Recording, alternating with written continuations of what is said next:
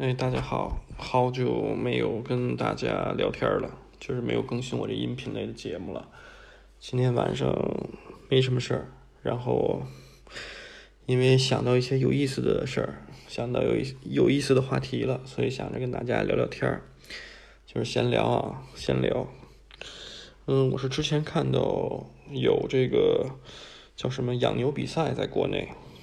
然后后来一个朋友就问我说。哎，你有没有想过，为什么只有中国现在有这个养牛比赛？为什么没有美国这个 牛仔裤 denim 文化的发源地没有这个养牛比赛？或者说没有人谈这个？然后我就在想啊，就是就这一点引发了好多点，就是你看现在国内的所谓的网红啊、自媒体就在聊这个复古文化，或者是啊美卡基也好，美式复古也好。或者是，呃，聊这个老衣服、老衣物，这这这些都是不同的分支嘛。但它总体来说是美国经典服饰文化的衍生。就是在聊这些东西的时候，嗯，我不知道大家有没有发现，就是所有的这个平台媒体都把它当成一个快消文化，就是每个人都试图在说这个东西，就是或者是怎么说，介绍的。快介绍的就是说，信息量非常大，更新非常快，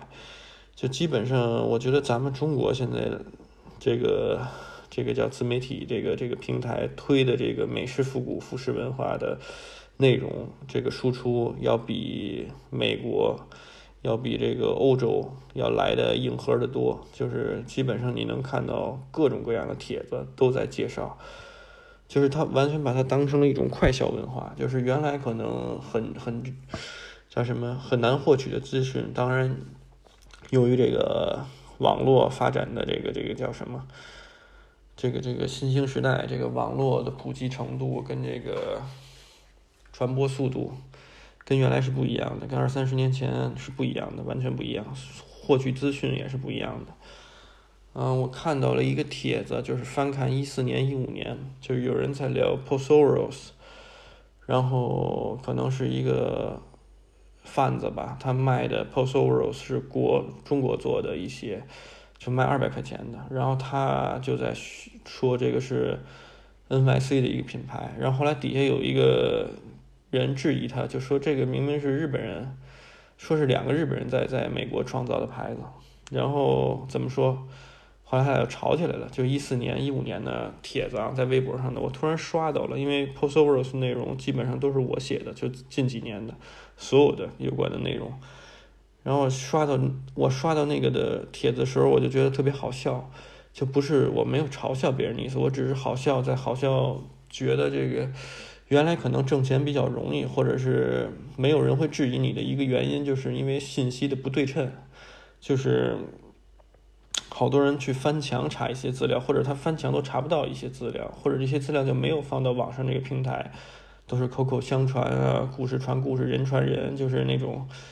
就是我说了你听了，然后你再传传给别人，就是变味儿的、变质的那种东西。就是我没想到，我当时。怎么说？就看到这个帖子以后，我就觉得啊，一四年、一五年真的那会儿要做什么，可能都比较容易，挣这个信息不对称的钱可能比较容易。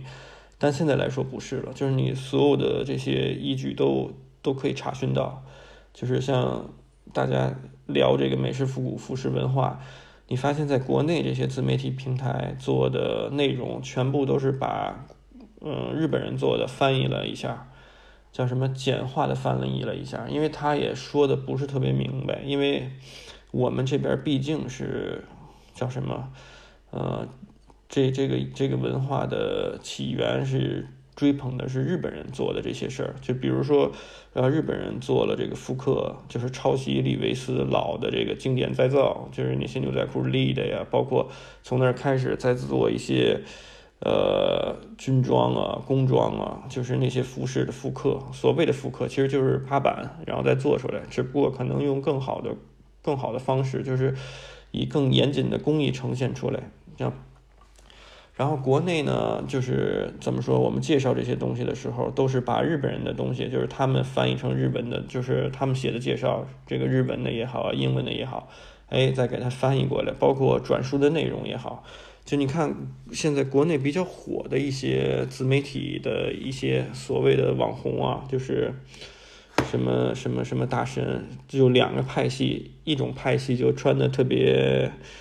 特别像一个锂元素的日本人，就是把那种当成一种特别潮、特别先锋的一种一种感觉，就是或者是怎么说，就是就是穿起来像日本人那种感觉。然后还有一个派系，就穿穿起来特别像这个纽约街头的小混混那种，或者是那种叫什么 Young Gun，就是那种那种那种感觉的。就是，但是其实你细品啊，就是其实挺杀马特的这件事儿。好多人就说笑我们，说我特别爱用杀马特这词，但是我觉得这词造的特别精辟，就是在一个叫什么。其实杀马特，我觉得啊，它是一个形容词，形容这个这个这个照猫画虎学，然后学学一种自认为很洋气的东西，但放在自己身上是完全不合适的，所以演绎出来的东西就就比较杀马特，就像那种。混合了也不知道什么酱的一种酱，就让人吃起来特别恶心，但是哎，看着又挺好看的，就是就是那种感觉，给我的感觉是啊，所以我有时候我会用到“杀马特”这个词，就是在形容一些就是看起来比较怪异，就是 就是凹造型也好啊，或者是怎么也好，就是他自我感觉比较良好，但其实就是他没有文化的支撑，以后这个东西就变得特别特别。天津话讲特别纯，北京话我还真不知道就是怎么说。因为你看现在的一些拍拍这个短视频的也好，拍长视频的也好，就是当然我们说有，就是真的是出去闯过也好，有自己经历，有自己见解，写出来东西，或者是输出一些真正的所谓的自己的想法跟内容。但是大部分人，你看啊，现在比较火的那些自媒体，就是。都在干一件什么事儿啊？就是当他们火起来了以后，就变成了一个带货的工具，就是跟这个品牌谈，跟那个品牌谈，做一个带货的工具，就是卖一些东西挣钱。当然无可厚非啊，因为人活着就是挣钱，挣完钱花，就是怎么开心怎么来，这个无可厚非。只不过这是他们就是已经成名之后在做的一件事儿，或者是已经有点儿叫什么积累了一部分粉丝，一部分一部分群体受众群体以后，他们在做的事儿。然后他们之前在做的事儿是什么事儿？就是把日本人十年前、二十年前，或者是就是美国人十年前、二十年前在玩的东西，啊，给他叙述出来，讲给那些没有这个机会看到或者体验到那种生活的人，就是没有没有机会去自己了解这种文化产物，或者是自己能够感受的人，他说给这些人，然后哎取得共鸣，积累粉丝。一般就是这么个过程，就是，当然我不反感这些东西，就是有时候他会会弹出来，因为我写微博，虽然我没有关注任何人，但是他会弹出相近的内容，就是我会看到一些，包括有的时候我也翻看别人写的一些东西，看别人拍的一些视频啊，就去输出的内容也好，怎么也好，我都觉得没关系，都挺好，有的都挺好，但是我觉得现在缺少一种一种叫什么？呃，理解跟理念，就是在于，就是对于我来说，虽然我是一个商人，我是依靠卖这个为生，要养家里人，还有养员工，养就是要把这个生意越做越好，所以我是以一个商人的态度在想这件事儿，在在运筹这件事儿，把美式复古文化怎么好，就是或者它衍生这种文化怎么好，告诉别人，这样别人才能信任我去买这些东西。就我的主要的行为跟驱动，像我拍是我拍这个。照片也好，写文字介绍也好，都是为了把我喜欢的品牌的好说出来嘛。但是我觉得，怎么说，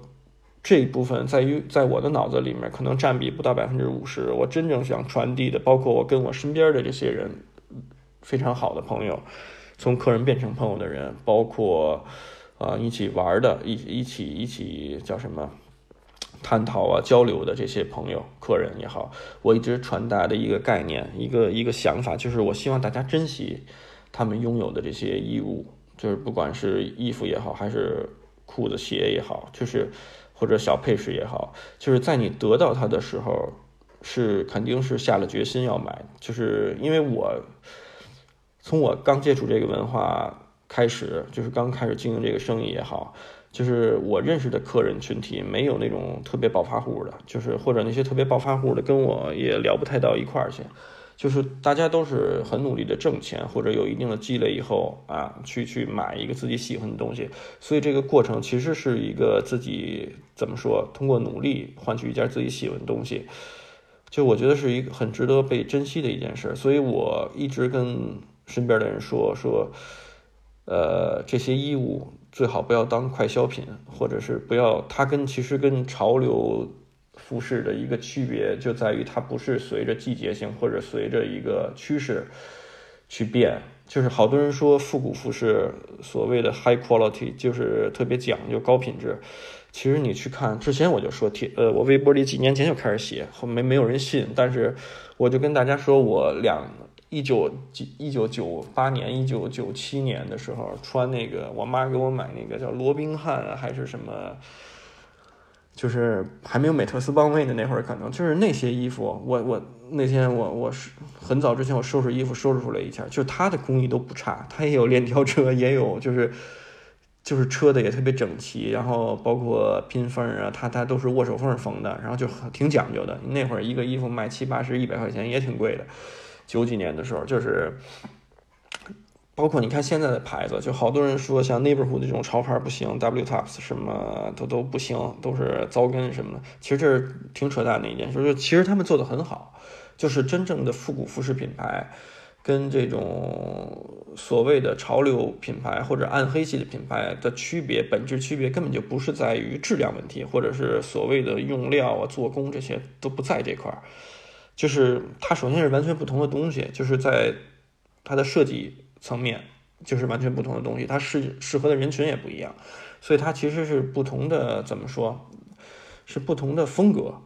但是把它强行跟这个高品质这件事拴在一起，是是是不对的。跑题了啊，接着说，刚才有点跑题了。我想表达的是什么呀？我想表达就是说，嗯，不能说打着复古标签的东西都是高品质的，就是这俩没有划等号。然后我看大部分视频类的，现在的，因为现在都是以拍视频为主，然后写内容的会写靠文字、靠图片输出的会少一些，就大部分这些内容的输出在国内聊这些的、看这些的人，那些网红也好啊，或者是这什么博主也好，他们都忽略一点，就是告诉你要珍惜你买到的东西，就是要少买多穿。我觉得这个内容被忽略了以后，其实这个真正的美式复古服饰文化的一个很很重要的一点，就是说它在伴随你的经历，经过你长久使用有的这些使用痕迹，就是变成你自己的衣服，包括它能在你的衣柜里面待很久，这样你可以叫什么？每年在我的理解，每年可以入的很少，然后。但是通过五年、十年的积累，你衣柜里面就有整套的东西，就是不同色系的也好，或者怎么怎么怎么讲，对，就它是通过这种缓慢的积累、沉淀，然后形成的自己的风格，形成自己的衣柜，而不是说现在的文化所谓的轻复古也好，或者把它变成一个快消品，就是你看每一就基本上每天你都能获取到新的资讯，就告诉你这个新新出了什么，那个新出了什么。或者这个怎么怎么样，那个怎么怎么样，它不同的玩味儿啊也好，或者是是是点也好啊，或者是要跟上什么样的节奏去去去做这些事儿，我个人觉得，呃，有点有点本末倒置了。就是这个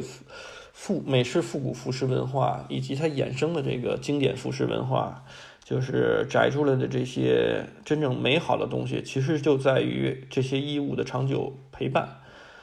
那么我其实想表达这个观点，就是可能这是我今天第一个想瞎聊天聊起来的，就是我觉得现在很多东西都被噱头，被一种特别文伪文艺的噱头所控制。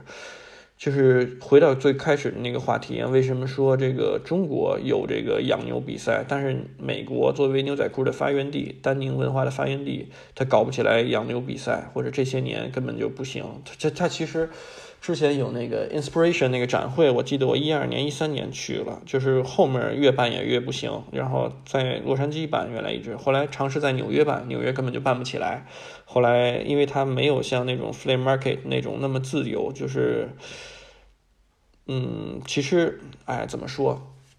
就是这个文化层面的东西，就是美式复古文化层面，在我的理解，对于真正的。美国人来说，其实可能也是偏向于那儿一点的，或者是偏向于，嗯，怎么说？呃，精神生活稍微匮乏一点的人，他会喜欢这个东西。就大部分群体是这样的。你看，在美国呀，对于丹宁文化狂热的人，基本上都是有点有点奇怪的人。就是我不知道大家有没有听过一个叫 Roy 的一个做丹宁的一个人，就是就是。他他专门给 Self Edge 做牛仔裤，他现在也把他那生意给卖了，可能前半年吧，叫 Roy Denim，R O Y，Roy Denim，感兴趣的人可以去查查，他自己有一小工作室，就自己做牛仔裤。其实他之前做牛仔裤基本上都专供 Self Edge，这个这个美国的一个连锁店，但他也没有多少家，大概四五家吧。波特兰有，呃，洛杉洛杉矶我不知道有没有，三藩反正西海岸有。东边也有，Philadelphia 费城有一家，对，然后那个人就是罗伊本人啊，因为他是 Roy 嘛，他中文就是罗伊，他本人我在 Inspiration 的展会上见过，就是一二年、一三年的时候，好像一五年也见过一次，然后就是一个地地道道的、特别白的一个农民，就是跟我在印第安纳州见的那些就是推。推这个叫什么除草机的那些人是一样的，或者是修风车的，然后修这个拖拉机的人，就是就是就是那种人，就是他不是一个怎么说，在当地不是一个特别洋气的这么一个事儿的一个存在，他只不过做了他擅长的东西，像他修那些老的机器啊，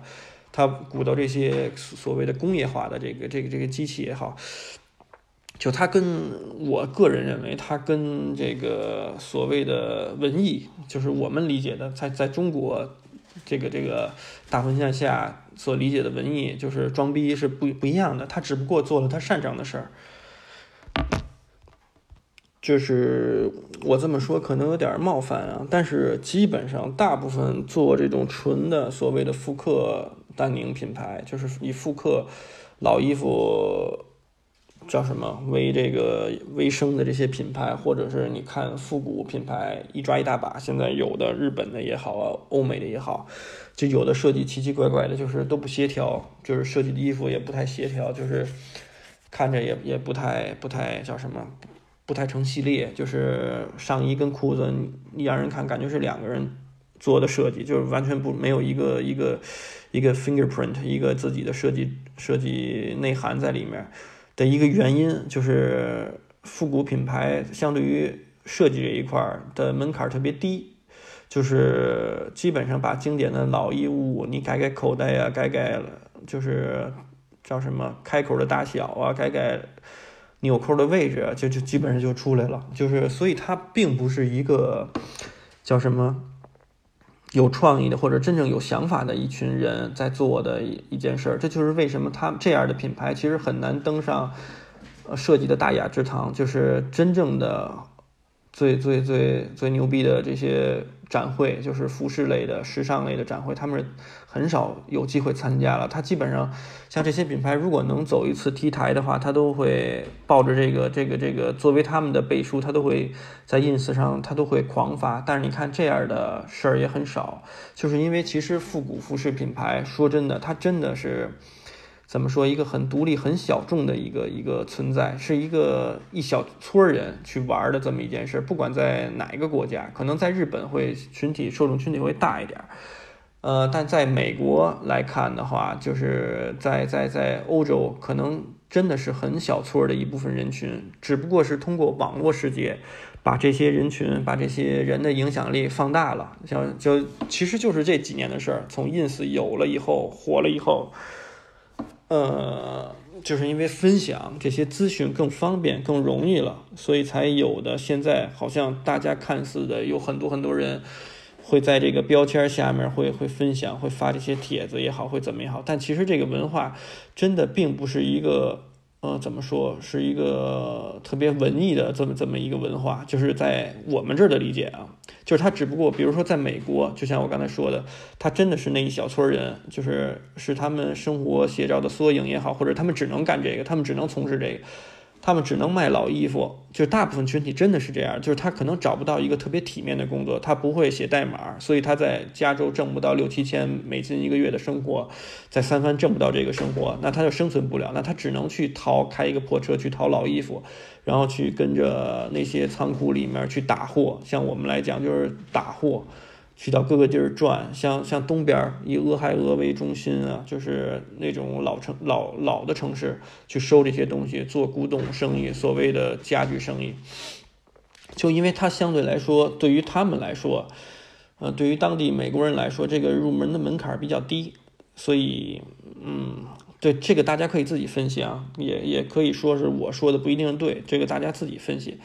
你们自己去深入的了解这个这个这个文化，就是为什么怎么说？就是像我刚才说的，为什么美国就没有人没有人搞这个真正的养牛比赛，或者是就是只有中国，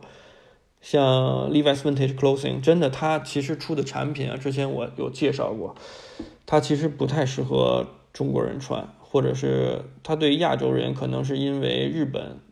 的存在，就是日本对于这个。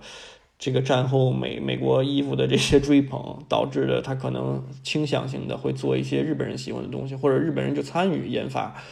跟跟定这个品牌的走向。Levi's Vintage Clothing，但他其实出的东西，你说中国人除了穿他牛仔裤以外，别的穿出来什么了？或者是就是就是很就是他不是为你设定的东西。你看他的 Lookbook 也好啊，看他出的这种画册也好啊。呃，但凡有亚洲人出镜的，就是有这个中国人、日本人、韩国人，就这种肤色出镜的，我不是说这种南亚的或者是西亚的这种面孔啊，就但凡有出镜的，就是一看起来像是中韩日这些肤色的面相的，都是那种特别格、特别奇怪的人。你们可以看啊，就是，但是他其实画册里面可能有一百套 lookbook。就是一百一百套宣传的画册，有七十套是呃白人，就他们那儿的白人有点 hippie 啊，嬉皮士，有点那种就是六十年代校园风格呀，常春藤风格，就这种感觉的。然后有百分之二十是这个这个这个黑人或者是印第安血统的那种人，然后剩下的有有那种欧洲人参与，但是看起来也是白人，也是也是这种这套东西，就是它很少一部分。是会让亚洲人出镜的，因为他设计的这个东西，其实他就是把原来做过的一些东西再再还原，或者是有一些改良啊。当然，他现在应该有一些东西也会改良，但是他真的，嗯的成衣系列不太适合，就是整套整套搭不太适合中国人。对。但是，一堆国内的所谓的网红啊、达人也好，他去推这个文化，他去推，让更多的消费者、让更多的客人去买这个，去体验、去买这个这个品牌也好，怎么也好，然后把这个这个养牛这件事儿包装的特别洋气，好像特别叫什么，弄一个比赛呀，让好像是一堆什么达人啊、潮人啊，像记录记录生活一年的生活也好，怎么也好。他把这个事儿弄得特别神，就是有很多人都会关注，都会那什么，就是所谓的崇拜这个美国自由丹宁的这个这个这个精神，演至到衍衍生到就是美国文化也好，自由精神也好，怎么也好，就其实，在当下是不太合适的，也不太，也不太这个叫什么。嗯，如果分析起来呀，正经分析起来，其实这个话题稍微敏感一点。就是我不知道大家有没有感受，就是我其实从来不说这个跟那个什么有关的话题，但是我们展开来分析这件事儿啊，就是说，嗯，这可能涉及到另一个了，就是瞎聊，咱们就是瞎聊天儿，就是我想到什么说什么，因为我还刷着这个电脑呢，就是刷着网页，然后就就想跟大家闲聊天，像朋友一样的，就是大家来看一件事儿是什么呀？就是。是来想，不是来看啊！来想，就是美美式复古服饰文化，或者说这种挂这个美国国旗衍生下来的这些文化，到底在中国有多少发展空间可以走？呃，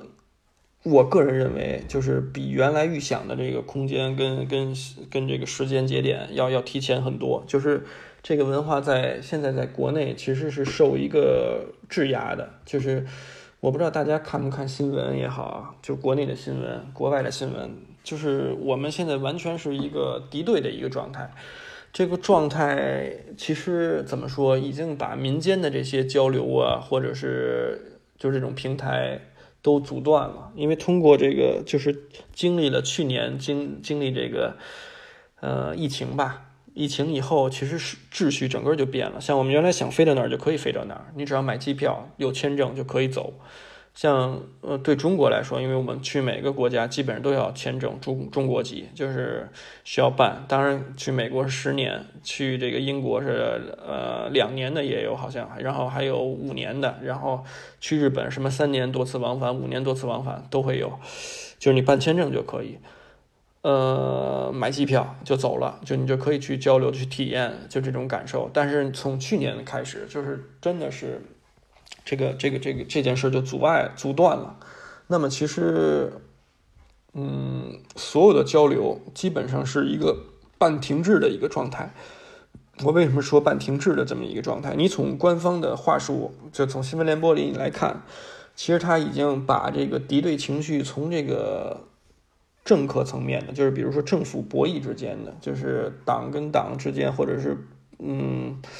就是政府的行为，美国政府、中国政府之间的敌对关系已经上升到了人民之间的矛盾。就是我们我们看的所有新闻，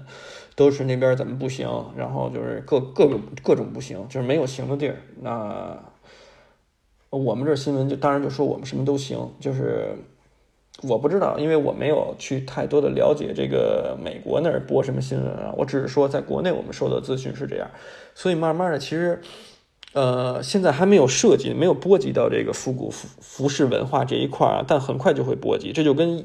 这就跟所有事儿都有滞后性，就是我之前也提到过，服饰潮流有滞后性，就是这种文化。但是所有事儿其实都有滞后性，就像我们现在受的冲击，就是比如说经济层面的，就是金融层面、经济层面的海啸来了也好，泡沫文呃经济也好。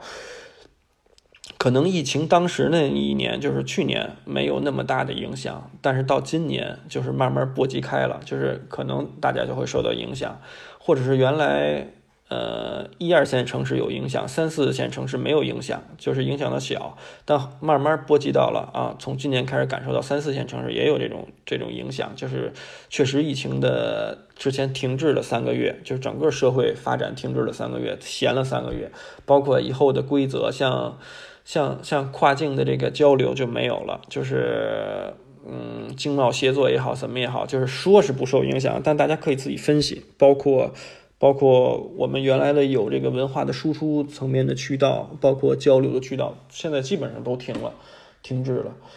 呃，大家看啊，就是可能再往前倒个六七年、五六年，在中国还有这个北北京跟上海呀，还有这种。大型的这个复古市集，就像北京有这个飞鸽，然后上海有鹦鹉螺市集，就复古市集。但为什么这两年就不可能再办？就是这种大型的市集，在这个一线城市，当然二三线城市，因为就像我说的，他还没有这个，没有跟他聊这些事儿，就是层面上啊，就是政策层面上，就是。没有太多的影响跟干扰，就是还没有到那块儿，但是会有一天，就是可能全面的都不让去推这个东西了，因为原来可能你在店里摆一个美国国旗，所谓你有美国什么，你你摆一个美国国旗，你你你你有这个叫什么向往美国精神、美国自由文化什么，但现在就基本上没有这种可能了，或者是这种这种行为你自己都会觉得有点奇怪，就是怎么说这个这个。一年前发生的一些事儿，真的改变了整个的秩序跟节奏。所以，其实美美式复古文化，就是我之前也在讲，就是它从二战以后的这些经典服饰，包括有些人喜欢二战前的，那么它其实跟中国的关联是很少的。就是我们在成长的环境下，真的真的就是没有太多可能性，就是去接触到这个文化。所以我们跟日本是不一样的，呃。我再往再往多了说，就是中国啊，现在有很多的美式复古的品牌，就是自己做的也好啊，或者是怎么说，各个价位的都有。为什么打着这个美式复古服饰标签的，或者是你做的跟日本人一模一样，你可能价格是它三分之一、四分之一，但是你发现出了中国，你就没有市场了，或者是你起不到那些共鸣。就你可以对标韩国呀，韩国人也做这些衣服，也有这种所谓的复古的服饰品牌自己做的，但是也是你基本上看不到什么呃反响。而且其实韩国人做衣服也挺严谨的，因为我认识一个韩国的卖鞋的一个朋友，在首尔开店叫 Eighteen，大家可以可以看一下他的店。然后他的父母是在中国做生意，九十年代就来了，在青岛，就是还开工厂什么乱七八糟，做的挺大的。他之前就跟我说，他说韩国做的也很好，因为他们有，比如说之前有像像做了一些，呃，纯粹的美式复古的服饰品牌，因为其实这些衣服不难做，比如说你做牛仔裤真的不难做，你买能过这个厚布料的这些机器不就行了吗？对吧？你什么你用重机的机器，你买好的，对吧？你锁扣眼的机器你也买贵的，就是他要的细节你都能做，现在电脑机都能完成。那么其实你做一套生产线下来，最牛逼的生产线，可能不算裁剪房的话，大概二十万就全下来了。就是做出来这些东西其实不难，因为它不像造火箭、造造原子弹，就是它没有什么科技含量。就是就是为什么中国做的这些服饰品牌出不去，或者是自己在圈那面，呃，就自己这个圈子里面也是这个品牌火几年，但它不，呃，然后可能过几年就消失了，就火就就就。劲儿就淡下来了，然后慢慢有新的牌子，但永远这个整个的氛围是淡的。呃，就像我刚才说的，对标韩国，就是因为我们不是始作俑者，而且我们并没有这个文化背景的输出。就是日本是战后一直是被美国骑骑在脖子上面，就是发展，就是他会掐断他一些，就会会卡住他一些事儿，就比如说他想发展一些特别特别。狠的一些一些领域的东西，就是美国会制裁他，会会卡住他脖子，也不叫制裁他，会跟他说，有些东西你不能越界，就是你做你能做的，但你不能越界，因为其实偷袭珍珠港这些事儿，你作为美国人是他是不可能忘的，就是很多历史层面的东西吧，就是历史的阴阴影就会就多少都会笼罩在彼此的心中，所以包括扔两颗原子弹，他也不是说。他是被打服了，但是其实都是在博弈，就是任国家跟国家之间都是在博弈，就是合作跟博弈，叫扮猪吃老虎嘛，就是就这这些东西，嗯，怎么说啊？这个不不聊这个深入的，不不这么深入的聊啊。就是我的意思是说啊，日本人他有这个文化基础，他从小接触的这些东西，像他们真的是从小就穿那种二手的 Levi's。为什么有垃有垃圾船？就是或者有美军的驻港基地，他们会运一些物资，他们大兵穿剩下的东西，包括他们家属来探亲，穿完了东西撇了不要了，他们他们反正物资过剩，然后他们就散给这些像优酷汉马港口的这些人，然后有些人就收集起来衣服就往外散，就有这种文化，所以很多人从小就穿 Levi's，就大部分人从小就接触这些文化，包括。我记得我跟那个 Attractions 的瓦塔鲁聊过，就是那个那个跟我挺好的那个哥哥，他跟我说他高中的毕业旅行就是来的东京，因为他是福库西嘛，是是是福岛啊还是哪儿的人，我也忘了，就是福库西嘛，我也啊，反正他是不是东京人，然后他他是毕业旅行休学旅行。是来的东京，然后他说他们几个小伙伴，男生都会去这个古着店去淘一两件喜欢的衣服，就是这是他们的一个文化，就是，但这个东西是我们不没有的。像我是我真正有记忆的这个这个时间段，就是九十年代，就是从那会儿开始就有记忆了，就记事儿了，然后就生活了，开始就是。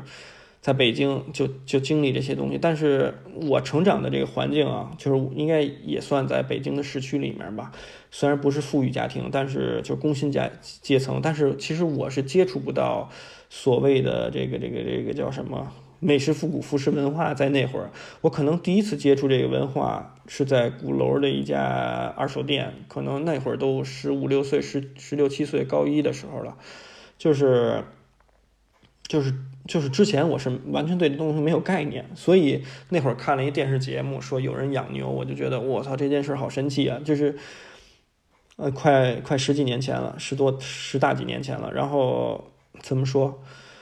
才有的这个概念，有的这个想法，哎，觉得哎这东西挺有新意的，就是挺好玩的。那么去了解、去接触。但是其实，在我成长的这个这个，到我十五六岁之前是没接触过的。包括我觉得从两千年以前，基本上在国内没有人会会会玩太多的这个这个这个美式复古服饰文化，或者他们成长背景跟这个就没有什么太多的关联。就是可能有些人像住在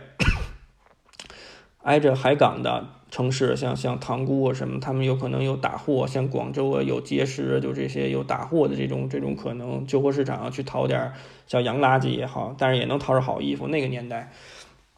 但是整个我们大部分人中国人的成长背景是跟这也没关系的，这是跟日本的一个区别。所以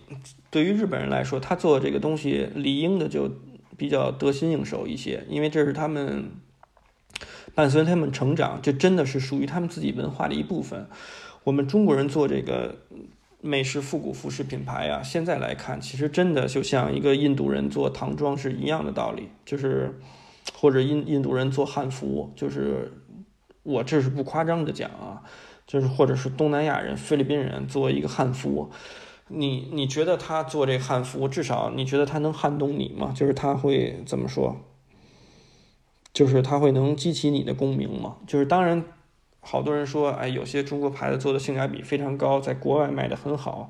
但其实，在国外卖的好，买它东西的人基本上都是，比如说在美国，有些中国的牌子真的特别便宜，卖的特别好。它这特别好也是打着引号的，也不是说那种啊大街小巷人人传颂的，或者是能超过他们本土的这些品牌，即使它的售价可能是那些品牌的五分之一、六分之一。但是也不会超过那些品牌的相对来说受众群体，呃，而且真正买那些的人，真的在当地都算是 loser，就是大部分都是那种，嗯，就是过不太体面生活的人。我个人我个人的理解啊，就是挣的不如平均值以上，因为因为在那边啊，比如说西海岸。咱们说，咱们说，我了解的，我有几个朋友在那边，包括我之前也去那边待过一段时间，虽然不长，呃，可能一四年、一五年的时候，一四年、一三年，就那段时间，我在加州或者在在三藩的朋友，那会儿给我讲，他们那儿的平均工资大概是六千美金，就是稍微体面点的啊，就是写代码的那些人，好一点的七千能到七千，但基本上五六千吧，到手五六千美金。然后西雅图也有朋友，大概就是差不多价位都差不多。洛杉矶可能稍微低一点，但是也不会低太多，就是基本上五六千。像东部城市就少得多了，像像在 印第安纳州，呃，明尼阿波利斯啊，然后像再往下再往南一点，就是可能挣个三千四千，就是平均值差不多三四千两三千，两千多。然后东边有的城市就是会会大概。三四千、四五千，就反正就是这么一个，就每个月就是这么这么一个这相对的一个收入。就是他买他，比如说他会去买中国的做的这种复古的丹宁品牌，一条牛仔裤可能四十美金。呃，他真的挣的不是这个数，就是他在当地挣挣不到这个钱，或者他可能真的是在当地就是没有什么正经的工作，就是。那大家懂我这意思吧？就是说，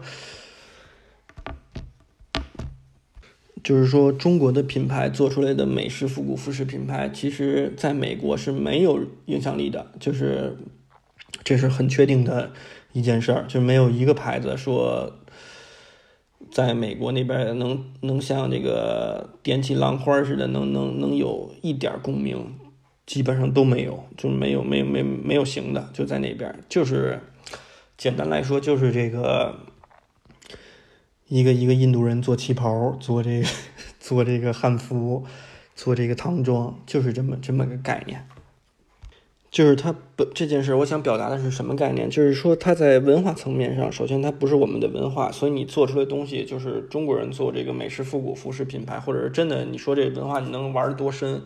多有意境，多多牛逼，就是你把它捧成一个神一样的一个一个一个一个叫什么？就好像玩这些的人都洋气，就是了解美式复古服饰文化，就这撮人聚到一起，就是一个特别洋气的这么一件事儿。其实是大错特错的。如果你单纯的喜欢这个服饰文化下的这些产物，比如说你觉得像那说那些经典的美式的军装好看，就是它实用好看，穿你身上好看，OK，你买它，然后你你穿它，就是你体会它的所谓的高品质，你一直穿它，包括丹宁也好，什么也好，就是就是你珍惜这些东西，这个我觉得是。OK，有意义的，就是它是你的选择，但是你把这个文化捧到一个那样的高度，是一个挺扯淡的一件事。就是从文化层面上来讲，这不是我们的文化。再从现在的形式来看的话，就是关于中美之间的这个关系，就是通过这个政治层面，这我我我不聊政治啊，就是通过这个政府之间的这个博弈，导致的现在人民之间的，包括民间团体之间的一些交流，基本上都喊停了，就是。甚至是一个仇视的这么一个状态，其实也是挺奇怪的。就是现在这种大环境背景下，是到后面，大家会发现，呃，一线城市是越来越基本上没有这个阻碍了这个所谓的美式复古服饰文化的发展了。已经就是现在你要在是北京、上海、广州、深圳，你说弄一个。大游行做市集做这个，你挂着好多美国国旗的，你根本就批不下来，不可能批得下来。可能南方有机会，但是你在北京，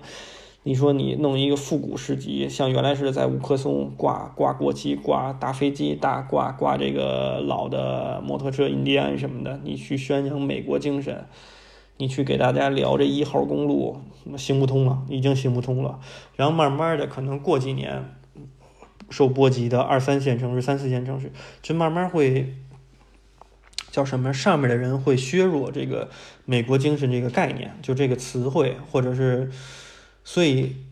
越来越难进口，或者是越来越叫什么？这种文化层面的输出的渠道会越来越少，所以这就是我个人理解，可能美式复古服饰文化，包括阿美卡基文化呀，就是。虽然会膨胀，还是会膨胀，但是不是高品质的发展，就不像原来想的似的，可能会精益求精，会会是就是会有很多分支。就像我之前说，可能不同的城市会有不同城市的风格，或者不同的地域，由于地域文化、它的海拔高度、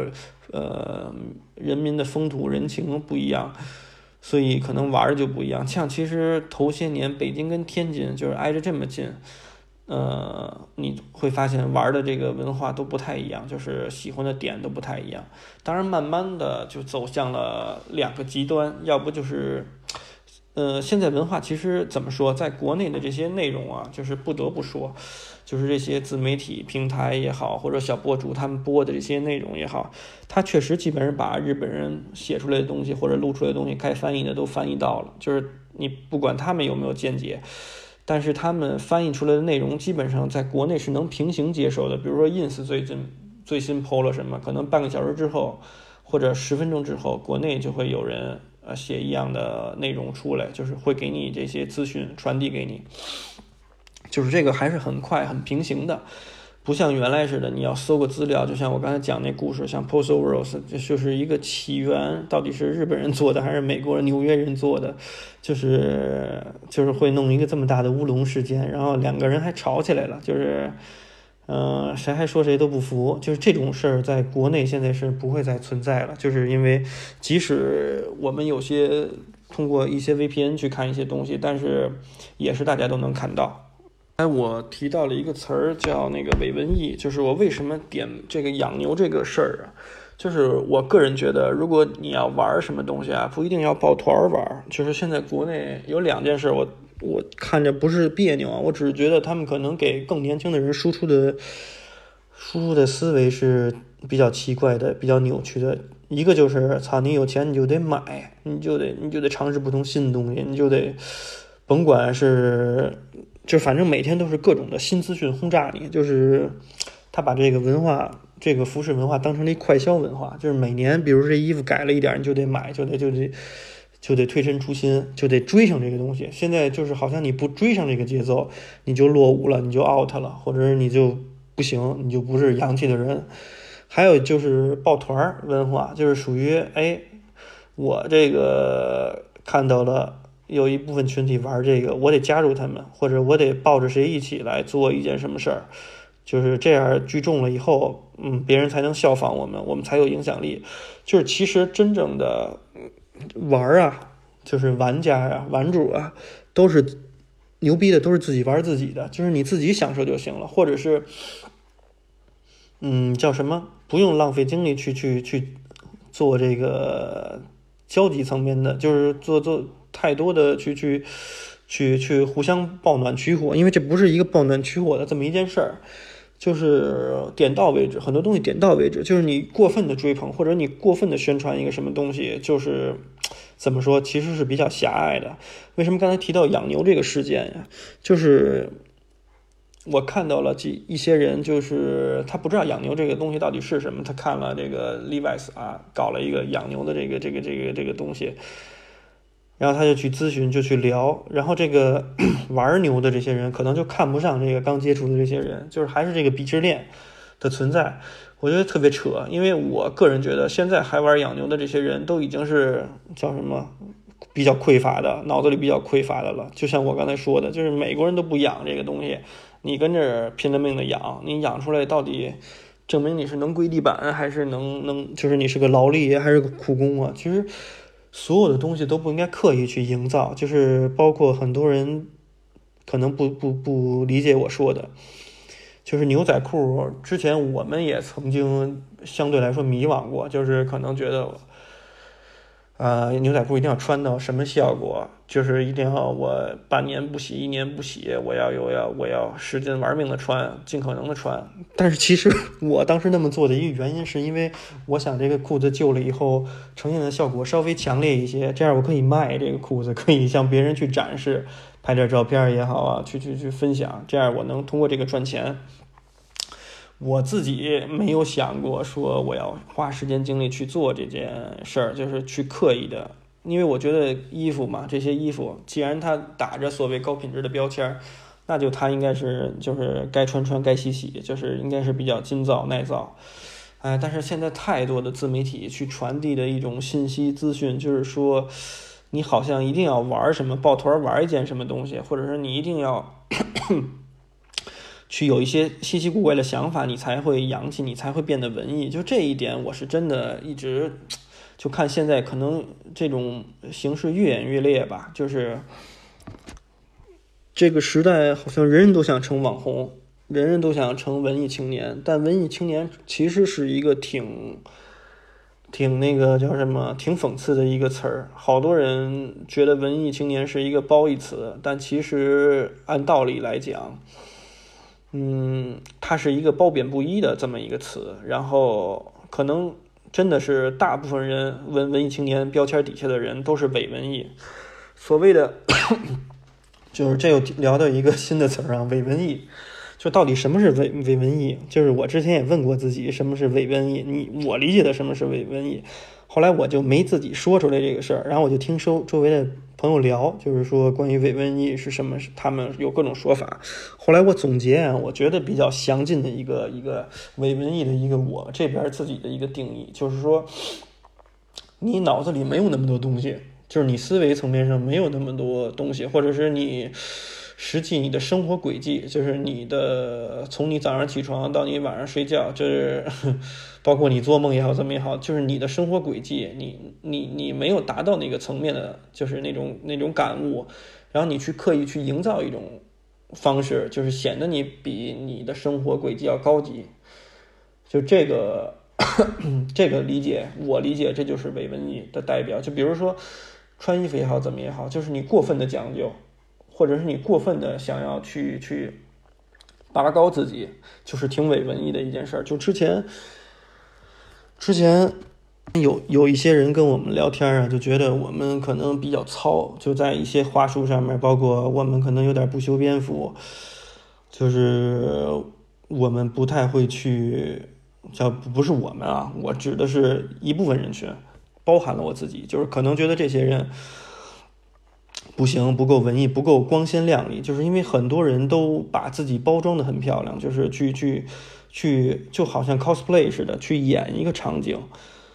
而且这种人群，就是他会演的自己比较比较洋气，就会演的自己好像吃的东西也不一样，喝的东西也不一样，说的话也不一样，或者是看的书、听的音乐，然后什么都不一样，好像拍照取景什么都就是这种镜头下的自己也不太一样。就但是其实是跟他自己的生活本质、跟他的思想层面的东西是脱离的，就是他可能思维里面是比较贫瘠，但是他表现的很光鲜亮丽，这就是。怎么说？我看到了现在大部分的网红也好，怎么也好，都是在做这件事儿，就是把自己包装的特别光鲜亮丽，就是像一个小糖球似的。但是其实思维里都比较贫瘠。我觉得真正一个可能通过几年的沉淀下来吧，也好怎么也好，大部分网红啊，就是会被淘汰，就是会就像饭馆似的，会越来越精进，要不你就开不下去了。就是就是它是不得不淘汰的这么一种一种概念。但是这种像小网红啊、小文艺青年呀，或者是小博主啊，在短时间内还是一个，就是像那个那个叫蒲公英似的，就是一吹就一大片，就是还是在迅速发展的这么一个状态。但是，但是会慢慢沉淀下来，大家再看，可能再看三五年前，就是可能过五年以后，再再回想我说的这些话，再看现在的这些所谓的网红也好啊。啊，达人也好，去教你怎么生活，怎么穿搭，就是是一件挺土、挺傻的这么一件事儿，就是挺挺挺杀马特的这么一件事儿。所以伪文艺其实跟杀马特，在我理解是有一个共通性的，就是你看现在现在什么东西在国内有一种趋势，就是说我拥有的东西一定要值钱，所以才显得我牛逼，就是才显得我。好像洋气，就是才显得我，哎，跟别人见识不一样，或者是我这东西特别稀少，好像就我会玩似的。这其实跟大家没有学到，为什么日本人能够做品牌做的这么快？就是他们有不同的这种品牌，一夜之间会蹦出来很多。就是放开这个复古服饰文化也好，怎么也好，包括美国也是，像洛杉矶。就它有一个艺术工作区，艺术艺术艺术区吧，就是我忘了具体在哪儿了。那挺早，一三年的时候在那边。就它每一栋就像一个小工厂似的，每一每一栋里面可能有几个人去做一些他们自己喜欢的事儿，就是比较比较比较放放放纵自己或者随性一点的设计也好，怎么也好，就去鼓捣一些东西。呃，一些手工的东西也好，怎么也好，就是我们其实在国内没有这方面的一个输出，跟跟这个叫什么推广，就是不把这件事作为一个创造品牌的一个核心的原动力。就是我们这边都在做什么呢？就是做一个，就是怎么光鲜怎么来，就是怎么显得自己穿搭牛逼怎么来。你就看有些所谓的这种博主啊，就是什么什么意见领袖、网红，他其实就在。传递给别人的资讯就是，我好像最先尝试了某种衣物，就是每种某种服饰，或者是我尝试的东西特别稀少、特别贵，那么我就牛逼，我就狠，我就面子就就就足，我见见识就多。其实这是完全不对的，就是，呃，品牌。的核心价值在于这个经营品牌的这个人，经营品牌的这个团队，他是不是在做自己？是不是在把自己的脑子里面的，呃，思想层面的东西表达出来，而不是说金钱的堆积，不是说我开了一个特别牛逼的车，我就怎么怎么样。就是好多人说这是主流，就是但是这不是中国的主流，就是。比如说，现在你会看到，我之前也提，就是有些小杀马特可能是真是土豪吧，也好怎么也好，会学着美国的那些帮派分子也好，或者是这个嘻哈的这些歌手也好，镶大钻石的牙也好啊，开跑车玩 sneakers，然后就聊我有多少多少限量的鞋，怎么也好。但我之前就讲过，这个是人家的文化，就是人家的红蓝旗，就是红蓝方巾，然后红就是。两个帮派之间可能或或者是说唱歌手地下这些东西交易也好怎么也好，这是他们的文化背景衍生的东西。就是你作为一个中国人，就是你去把这件东西这种文化就是直接转嫁过来，然后觉得自己照着照猫画虎，呃，怎么说？其实少猫画虎他也没画明白，因为人家都会玩说唱，都会都会，就是运动层面上都比较比较头脑都比较发达。但是咱们这儿无非就是金钱的堆积，就是买鞋、买这个跑车、买这个大金戒指、大金表，就是显摆，就是就是还是说到底还是比较贫瘠。而且说你真的学到精髓了，或者是你把这些文化真的表达出来了吗？也没有。就是其实。很多东西啊，你连这个说唱的韵律你都不懂，你去跟那儿玩什么也不知道，也不知道玩什么。就是，当然这是一个例子，就是说玩复古服饰文化也是这么一个道理。很多人就是特别较劲，就是他会去看一些怎么说，他会去看一些博主的穿搭也好，当然他大部分人群没有脑子的情况下，可能会去做一些比较偏激的一些决定也好。因为我真的接触到有的人，他可能一个月就是挣三千块钱，他但是他要攒两个月的工资，就是不吃不喝那种，就是真的省下来，可能花五千块钱买一条这个这个这个这个的 Pure Indigo 的什么二十一盎司十八回电缆染的一条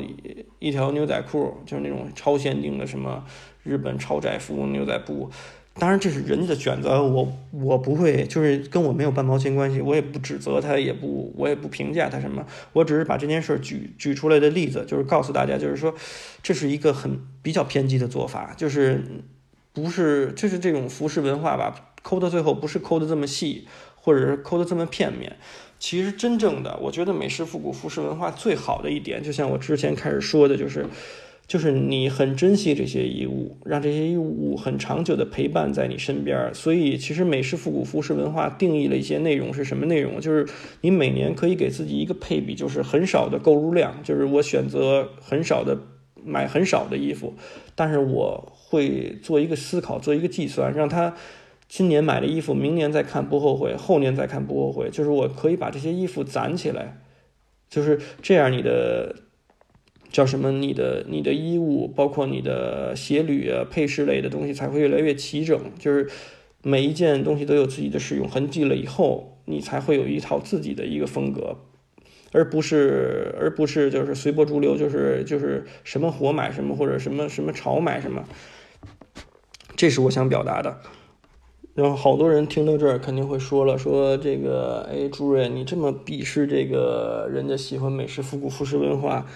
你自己原来不也喜欢这东西吗？首先，我不是鄙视啊，我只是看到很多人就是 特别较劲，就是跟这件事好像一定要抠得多细，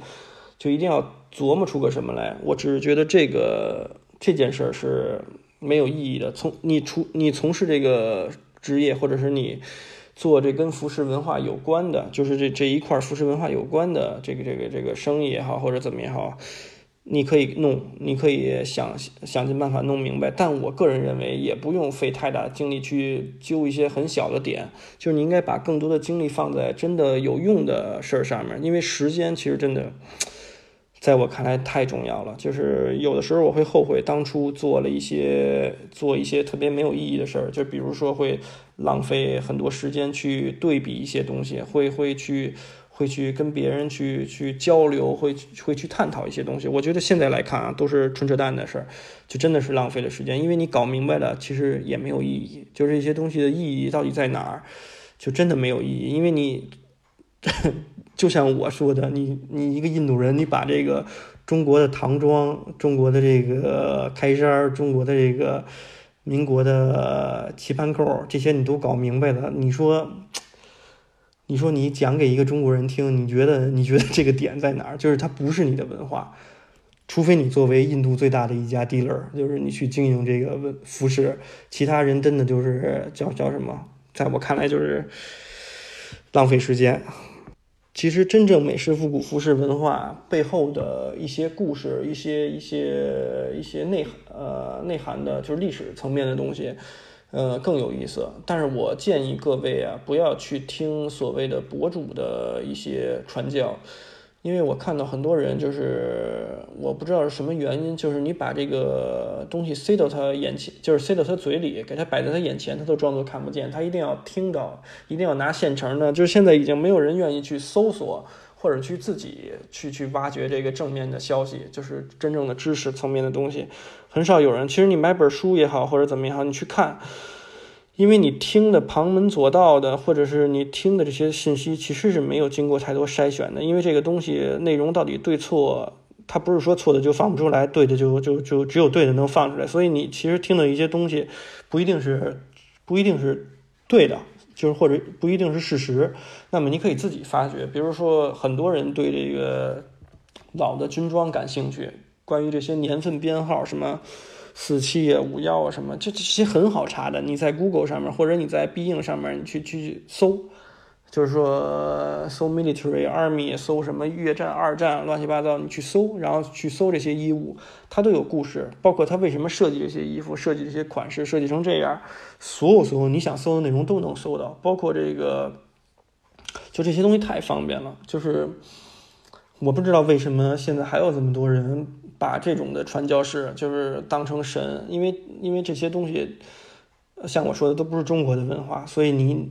真正的可能一个中国人表述他也不不一定能百分之百表述表述准确，要不他早就出书了，他要说的东西都是真的。那出版社他想写本书不是也出版了吗？所以说大家可以自己去搜索这些内容，如果你真的感兴趣的话，包括这个老的这个 Levi's，就是他的一些编年史，其实你就就去搜 Levi's Vintage Clothing 他自己的官网。然后它有什么从一九一五啊到，呃一九六几啊一九七零的牛仔裤的这些版型到底是什么样区别？它的平铺图是什么样？你都能看到一些小细节的变动啊改良。你真的想了解这个东西，你自己可以去学去去去了解，而不是听别人的。那这不这这就跟喂大傻子似的，就喂一口吃一口，喂一口吃一口，是吧？我本人是叫什么？觉得这个。有些东西是很有意思去挖掘的，就是服饰背后美式复古服饰背后的一些历史层面的东西。然后怎么说？但是当你真正去到美国，因为你现在发现啊，在国内，但凡是叫的火的、吹的火的、聊的火的，嗯，不能说百分之百吧，但是百分之九十九的人，他都是就是这些美式复古服饰文化标签的这些这些标签下的大网红也好啊，主播也好啊，博主也好啊。他们都是没有去过美国，就是没有在那边长期生活，或者是有生活经验、工作经验的人，就是基本都是闭闭门造车，就是自己想什么歪歪出来的。就是你发现为什么有有很多中国人啊都在美国生活，就是什么岁数层面的都有，第二代移民、第三代移民、第一代移民都有。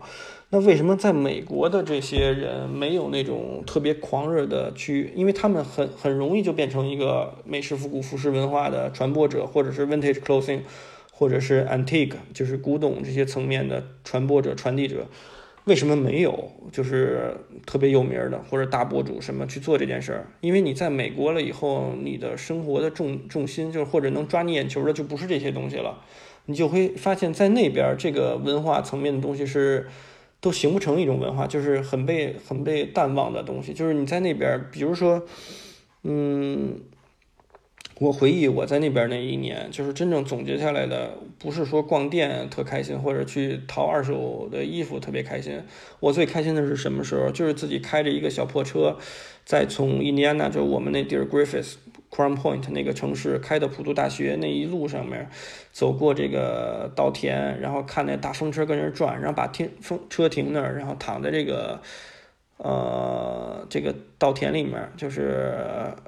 睡一小觉，就是就是这种感觉，或者是去看老的这个城区，像 Crown Point 它的县城就很很很小的一个小地儿，但是很多电影场景都有拍摄过那那块儿。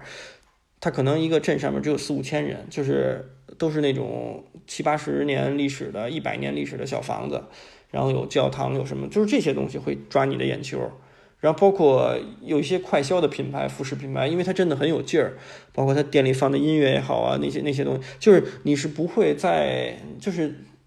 你在那边生活了一段时间以后，你会发现这种 vintage store 或者是 antique store 没有那么夸张的能能够就是是你生活的全部，并不是的。你可能也会有兴趣去了解，但是你发现你并不想占用太多的精力去搞这些东西。这就是为什么。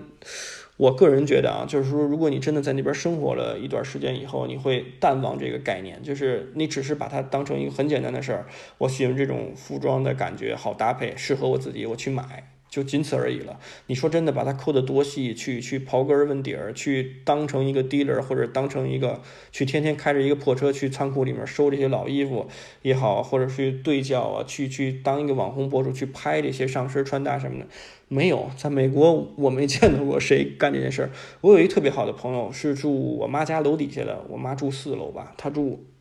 二楼还是三楼。他就是一三年的时候去美国了，他比我大两岁吧。他一三年去美国，可跟我前后脚，我比他早一年。但他现在已经在那边定居了。他是在那边倒腾那个 Oslo 牛仔裤最早的时候，然后他在哪个城市我也忘了，可能在东边，呃，费城的在在南边的一个小城市。然后 他就是跟我说，他从他就一直倒腾那牛仔裤。先卖给当地的中国人，也卖给白人啊，也卖给就是当地的人群，然后他就靠这倒腾这门生意去支持他一部分零花钱，去读的研，然后怎么说，通过一些渠道他留在美国了。当时他现在已经在美国生活了好多好多年了，对我们偶尔还会聊天沟通，就是。他其实懂得也很多，就是之前我去东边找他玩的时候，他还带我去参观过一些当地有名的一些小店也好，怎么也好，那些人都跟他很熟，就是他会很给我给我会聊一些我之前没见过的东西，会会跟我讲很多东西。但是后来我跟他聊，跟他聊，我们就再往后的交流就从来没有交流过这个服饰的这这这个层面的东西，甚至也没有说。古董啊，或者是这这些东西，我发现他已经不感冒了。他真的是只当一门生意在做，就是一个 part time 的一个自己开一个 eBay 店铺在卖，卖给当地人了。就是很简单，他还要去上班。他觉得他自己原来那会儿穿的就特别像一个 native 那种感觉似的，就是他穿起来就特别像一个自己是第三代移民，就是不像是第二代移民。就是因为他也特别有劲儿，健身，也吃玛卡粉啊，什么 蛋白蛋白粉，就特别壮，又高又壮，就是。特别白人化，就是特别也不是白人化，特别就是像那种亚裔大兵那种感觉是在那边。就是你在街上走，你看他不像是一个他张口会说中文的这么一个人，但是他对那个东西就不感兴趣。就是他在那边生活完了以后就不感兴趣。我看他老发朋友圈发什么呀？他在河边钓鱼，他在他真的去有一个小烤炉，跟他爱人一起烤烤那些稀奇古怪的东西啊，什么鹿肉啊什么的。就这是他的生活，包括他自己会组装一些。在美国，我觉得所有人可能大部分经历，男孩都是动手能力特别强，就大家都会拼装一些什么小木屋啊，或者是弄架子、弄货架呀，什么家里钉个东西什么的，全都是自己动手。然后包括稍微有点脑子的人，就会可能自己会在自己的就是库，就是这个这个车库里面。会弄一些设备，自己自己就改装车了，自己就就喷漆，就就就玩这些东西了。那么你会发现那边的生活能吸引他们的，就是这种东西啊，包括这种呃运动运动文化，就是运动衫文化、校园文化，就这这些东西是能抓住他们生活的。但是你说真正是美式复古服饰，就是让他去聊这个四五十年代那些老的。老衣服什么的，真的，反正大家看吧，就是真的没有那种在美国还生活的挺好的人去干这件事儿。一般干这些事儿的人也是留不在美国的，或者是半道就回来了，生活不太好的，就是一般般的。就真正你在那边过得挺好的，或者是你你都 settle down 就都稳定下来的人，就很少有干这件事儿的。啊，确实是这样，所以我真的不建议大家怎么说。特别的去花精力，希望成为，就是期望获取 特别详尽的知识，或者是或者是追捧一些人，或者是抱团玩就是一旦你抱团了，你就有点 low 了。你就看这个叫什么，所有的玩家，就像我刚才说的，玩主都是自己玩自己的，玩的好的就是有意思，而不是说。把所有的精力，呃，放在跟别人去博别人的认可、认同。就这个世界上，因为人一生嘛，就是首先人很渺小，人的一生也很短暂，就是自己怎么开心怎么来。所以，所以我怎么说？真的希望大家不要浪费一些时间精力在一些意义比较相对比较少的事儿上面。然后说回来，说回来，就是关于这个文化断层，就是因为疫情之后的，为什么我说这个美式复古服饰文化，因为这个中美关系的原因，会逐渐在国内会淡化、削弱这个这个这这个这个这个这这个这个这件事儿本身，它其实怎么讲？其实有很多的原因，就是有有很其实有更深入的原因。呃，我这我这块说的啊，就是全是自己胡说八道的了啊，就是大家不要当真啊，不要当真，就听着玩儿。就是其实怎么说，现在因为网络的透明度，就信息度、信息化太强大了，所以就是你很容易了解到外面真的是怎么样，就是或者是外面的生活到底是什么样的，就是中美之间，比如说真正的差距在哪儿，或者是生活层面的差距在哪儿。就是原来没有人，你大家想啊，四五年前很少有人会录 vlog 去介绍我在美国的生活是什么样的。但是你看我爱人，他关注了一个小姑娘在美国生活，是一成都人，嫁给了一个台湾人，在美国生活什么样的，然后挺好的。然后包括一些就拍这样视频的人分享的视频，就是现在其实大家能获取到的资讯，就能看到这些东西，就是哎。他们那是这么生活的，我们这是这么生活，就是会比较，会会对比。那么真正在中国现在说得上话的、有话语权、有话语权的，或者说决定游戏规则的人群，基本上都是都是五零后、六零后，就是可能四零后的影响力，四当然四零后肯定也参与嘛，就是五零后、六零后，我是指年代生人嘛。然后真正是核心的这些阶层，就是或者说是。地位比较高的这些人，控制着国家命脉呀，就是占比比较重重要，就占有重量分量的人，他们的孩子，就是他们的后一代，可能很多一大部分都会都已经在国外生活了。九零后啊，八零后、八五后、九零后、零零后，甚至零零后，它其实是一个断层。这个之前我看过一篇报，呃，看过看过一篇学术期刊。专门介绍这件事儿，就是说，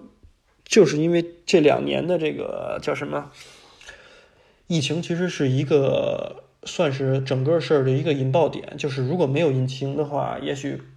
过一两年，这个中美之间的矛盾也会形成这样的一个局面，就是也会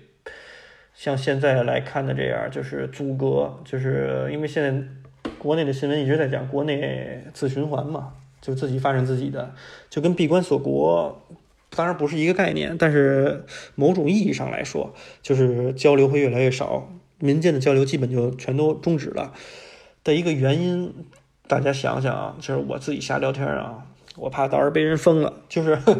我看那学术期刊是这么说的，后来我自己分析，确实是，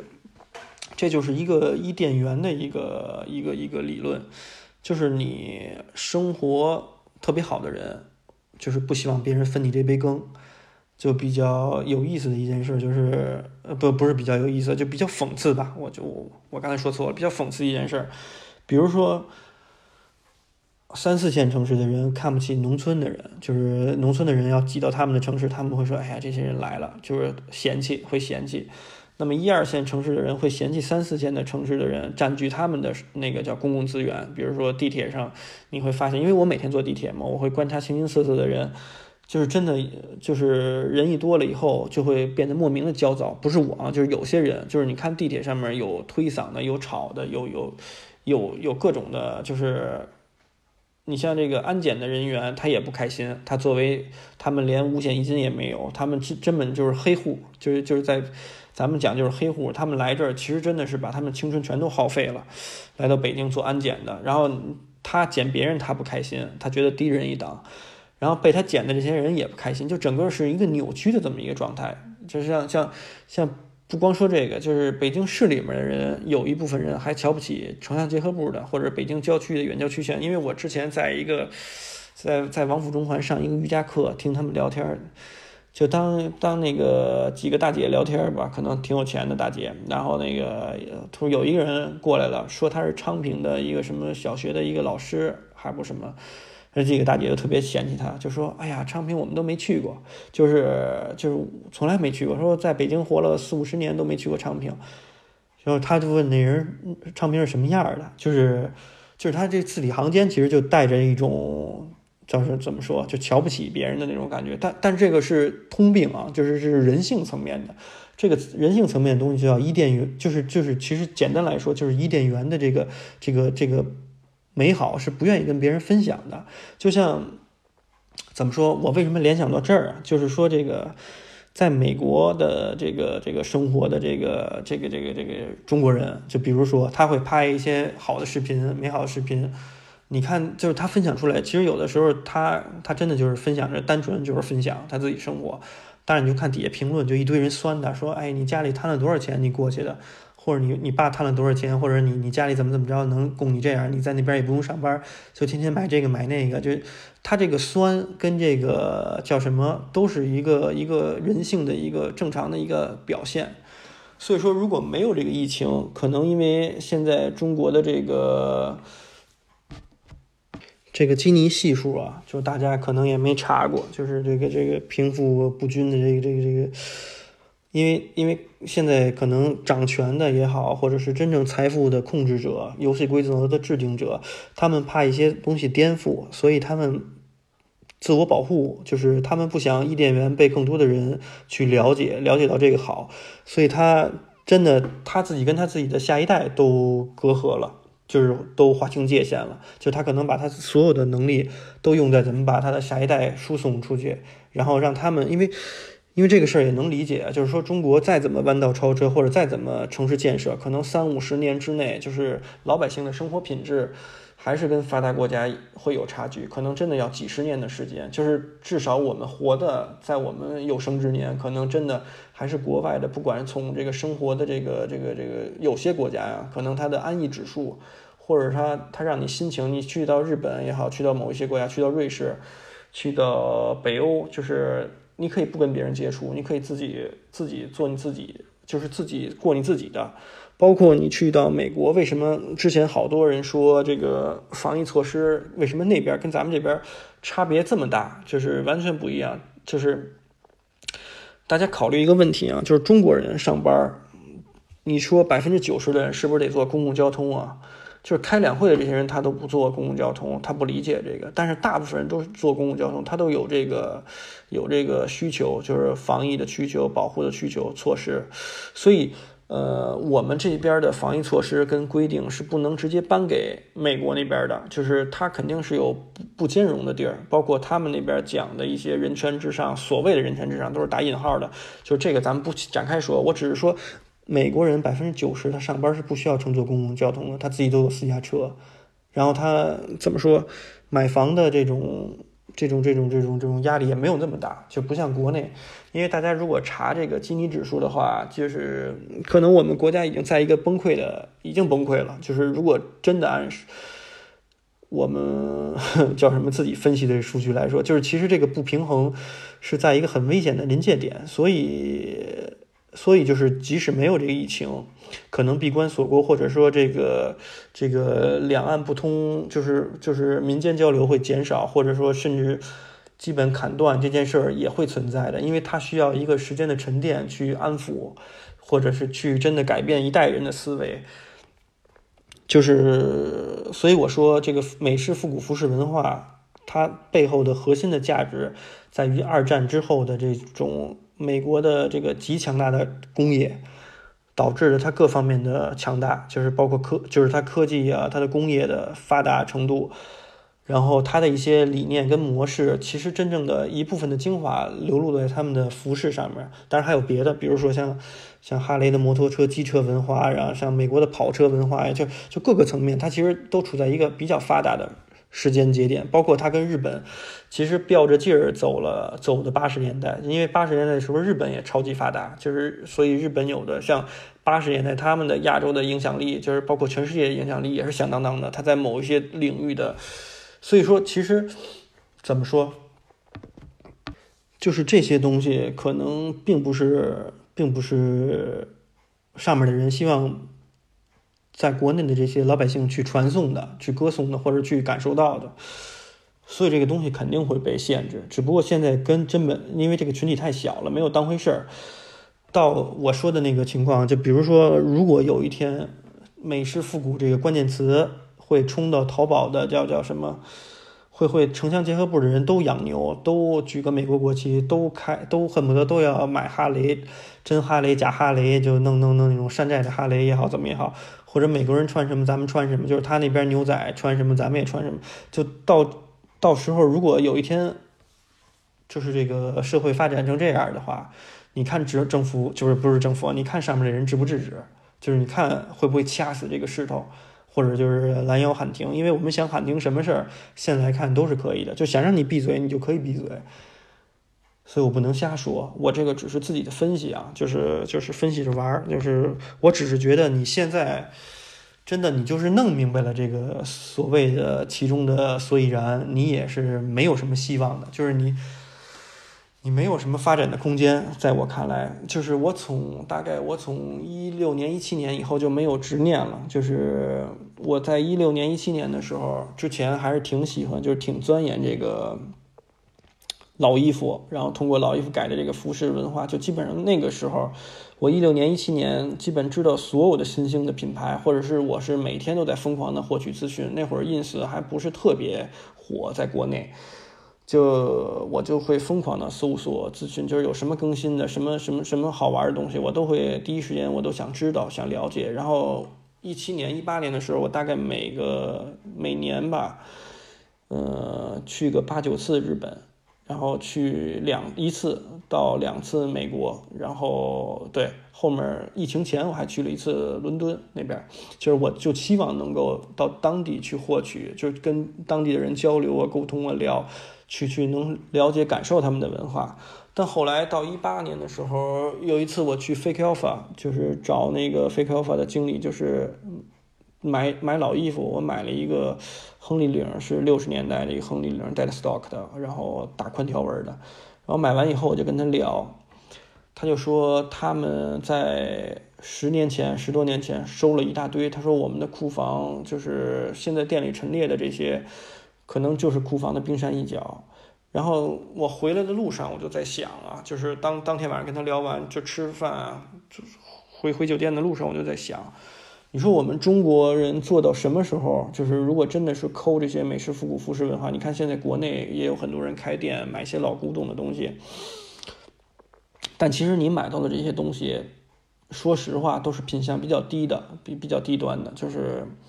跟他们日本人就是收藏的一些东西，或者是在美国一些人收藏的东西是完全不一样的，就是基本上流出来的多少都是残次品，就是或者是品相不是那么好，不是那么稀有的。就我之前见过很多人说这个，呃，自己有这个药房的柜子呀，或者是有那种博物馆的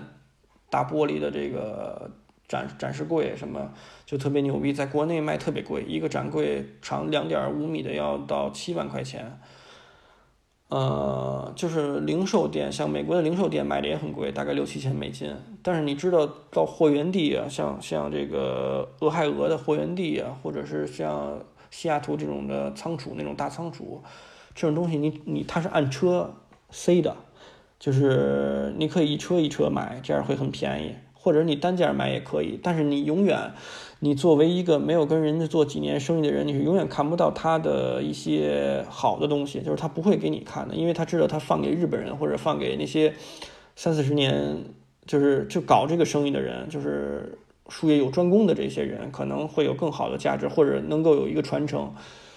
也不用跟你磨叽价格也好怎么也好，就是其实回来到中国的，就是能能运过来的东西都不是特别值钱的，这是实话。就是，当然也有那些特别高档的这个这个这个这个这个古董，但是不是我们现在能放在店里头的。就你放在店里的工业时期的，或者是是说是一九二零年代以后的，一九一零年代以后的这些东西，没有那么值钱。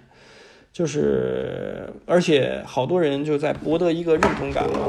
就好像有这些东西以后，别人会觉得他的店牛逼，怎么样也好。我后来发现，我原来曾经也有过这种误区，觉得我应该怎么怎么样，应该应该也要挑战，要有钱也要收什么东西。但是后来发现，你的店即使说实话，你弄成一个像 Double R L 那样的店，你也很难得到他们的共鸣。我，为什么？就是我举的例子，一个印度人把自己家里装的跟故宫似的，那你你就想溥仪他怎么想？如果他活着，他看见了，或者是你作为中中国的老百姓，你看了他那在在在这个印度弄了一个故宫，就是一模一样，你你怎么想？就是就这个道理，大家应该都懂。就是所以从那会儿一六一七年、一八年、一八年以后吧，可能我就真的不较劲了，就不再说 OK。既然这个是人家的文化，像日本人他攒得早，可能美国人没有意识，好的东西都被日本人大部分都被日本人收了，或者那些真正的 dead stock 日本人都收走了。就可能日本人跟美国人哎拴在一起，要挣全世界人民的钱，玩这个美式复古服饰文化，就是真的中国想要超越它。是没有文化积淀的，就是是不可能的，就是甚至像我刚才说的，你基本上你做的什么东西都不会激起水花的，因为这个跟你的，你从改革开放以后 到你这个现在这个年代都没有那么的开放，就是你都没有见过那么多美国的东西，就是所以不可能的这件事儿就是铁打的，是不可能的，就是。所以，我真的觉得大家不要不要较劲，这个所谓的美式复古服饰文化，就是抠多深，抠多深多细。嗯，最后一点，我就想说的就是，奉劝那些更年轻的朋友，呃，如果你有精力的话，就是别放在真的现现在大多数人都想怎么成为网红，怎么录视频，怎么让自己火，然后带货，嗯，别走这条路，就是你到。你到有一天你会觉得自己挺就是会后悔的，就是这件事其实没有什么意义。如果你有可能的话，真的是充实你自己，然后怎么说，找一个正经的挣钱的一个一个营生，啊，当然当然怎么着都是你自己的选择，我没有说给你建议，或者说所谓的一过来人的身份，我根本就完全不是这种能给你任何建议的人，因为我自己就比较嬉皮是一点，就是我比较怎么说。我比较大大咧咧的，就是了解我的人都知道，就是想起什么说什么，或者是自己怎么开心怎么来。所以，所以我也不在意别人怎么说，我也我也不关心，其实我也不关心别人怎么说。但是我希望大家就是真的能节省点时间就节省点时间。就是好多人说，哎，你怎么几个月都不露个头，三个月都不更新一个音频？那是因为那些时间我都在生活，我。除了在店里的时间，然后自己弄一些自己的事儿以外，我养小猫，然后能把时间多陪着他们，陪着他们，陪着家人，然后对练瑜伽，就是就是就是自己丰富自己的生活，因为我自己去干这些事，我会开心。但是你说每天找一个固定的时间跟这巴拉巴拉巴拉，那我真做不来。我只能说今天晚上睡不着了，哎，没事儿清醒。然后想弄电脑，想看看一些有意思的好玩的一些一些那个资讯，